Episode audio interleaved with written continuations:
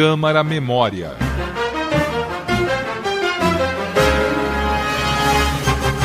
Os 18 vendedores de galinhas, patos e ovos do mercado 25 de março, conhecido como Mercado Central, tiveram problemas no começo do século 20.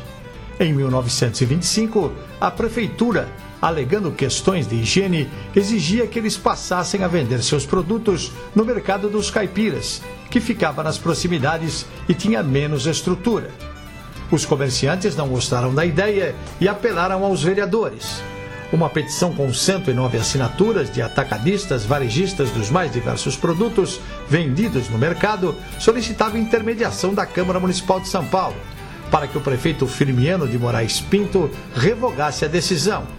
Em um procedimento raro na época, foram anexados aos documentos fotos do Mercado 25 de Março e do Mercado dos Caipiras, chamado pelos vendedores de Mercadinho dos Arredores.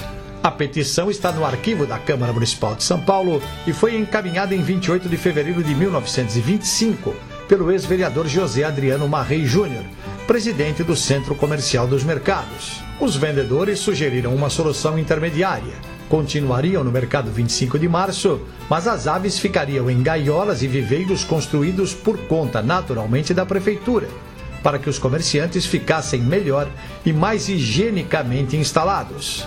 Os vereadores Coronel Júlio de Andrade Silva e Luciano Gualberto, também membros do Centro Comercial dos Mercados, enviaram ao prefeito Firmiano de Moraes Pinto um requerimento solicitando resposta com máxima urgência sobre quais providências seriam tomadas em relação aos vendedores de aves e ovos.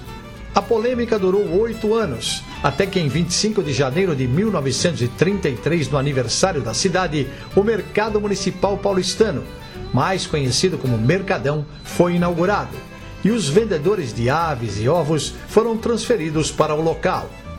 Em 1939, os mercados 25 de março e dos caipiras foram demolidos. As informações que você acabou de ouvir são extraídas do Centro de Memória da Câmara Municipal de São Paulo.